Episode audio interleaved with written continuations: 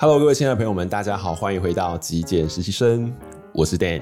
在上一集的节目，我们谈到租借带给我们的好处，那当然我必须很负责任的讲，租借也是有缺点的。所以在这集的节目呢，我们就来聊聊，在租借的时候，我们必须要留意哪些细节，以及租借可能存在的风险。好，首先第一个，我个人觉得租借不太方便的地方，就是有租不到的问题。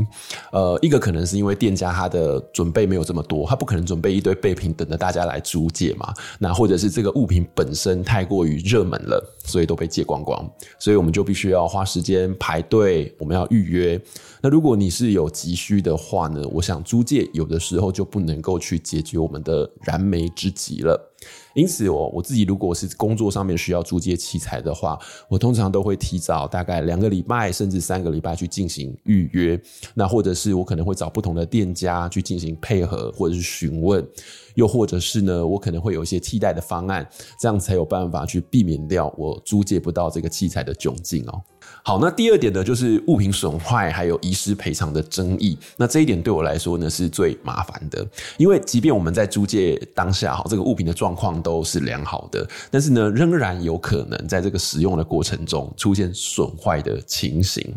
因为可能这个物品太老旧了，或者是说之前被借用的太过于频繁很多次，然后前面的人可能在使用的过程中比较。粗鲁，没那么的小心，所以导致物品在某一些比较细节的地方呢，变得有点脆弱哦。那非常不幸的，我们刚好就是压垮骆驼的最后一根稻草，所以物品就坏在我们手上了哈。所以呃，我在使用那种看起来是比较旧的物品，或者是说它的配件啊，它的某一些小细节的地方看起来很岌岌可危的东西的时候，我真的会比较蹑手蹑脚，然后用起来也比较提心吊胆哈。所以这个对我来讲就是租借比较不方便的地方。所以喽，为求自保呢，一开始呢，通常都必须要把这些器材或者是配件的数量。点交清楚，然后如果可以的话，也尽量用书面的方式去呃记录，或者是最少拍个照存证一下。那另外也要检查我们租借物品的外观以及功能是不是呃正常的，呃有没有损坏，有没有缺陷等等哈，然后拍照做存证。如果我们在当下就可以发现这些问题的话呢，就必须要及时跟租借的公司或者是出租人做反应啊，不然呢就很容易导致之后的一些争议、一些麻烦。另外一个，我个人觉得租借物品的时候有一点点小小的不方便哦，就是在租借的时候它是有期限的，所以有的时候在使用上面变得说我们好像要跟时间赛跑的感觉，没有办法太过弹性哈。举我最近发生一个悲剧来跟各位分享。我租借空间拍摄影片嘛，哈，但是当天蛮不幸的，就是隔壁的邻居有点吵，所以它会影响到我拍摄影片的时候的收音品质。那这整个录影的过程就变成断断续续的，呃，不是非常的顺利。但是你知道的，租借空间有时间的限制，所以我们看着时间一分一秒的流失，这个就会造成我在工作上一种。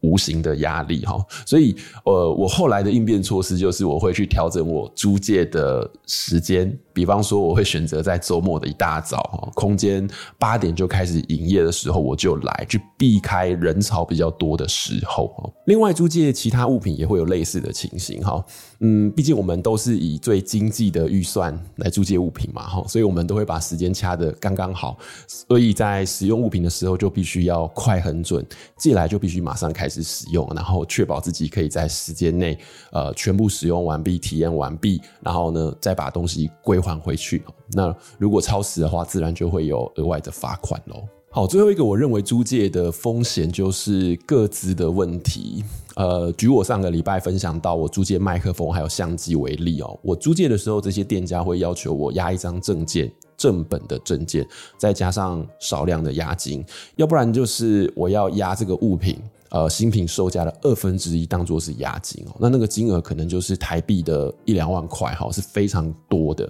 所以当然，我相信多数人会选择押证件，然后再搭配少量的押金。但是如果说这一些证件的资料、这些信息被不当的使用或者是外泄的话，就会有。治安的问题了哈，不过说回来啦，我个人觉得，呃，在台湾现在，我相信很多人都会接到陌生人的推销电话啦，或者是诈骗电话哈，所以我想大家的歌词可能都 都已经被外泄出去了。OK。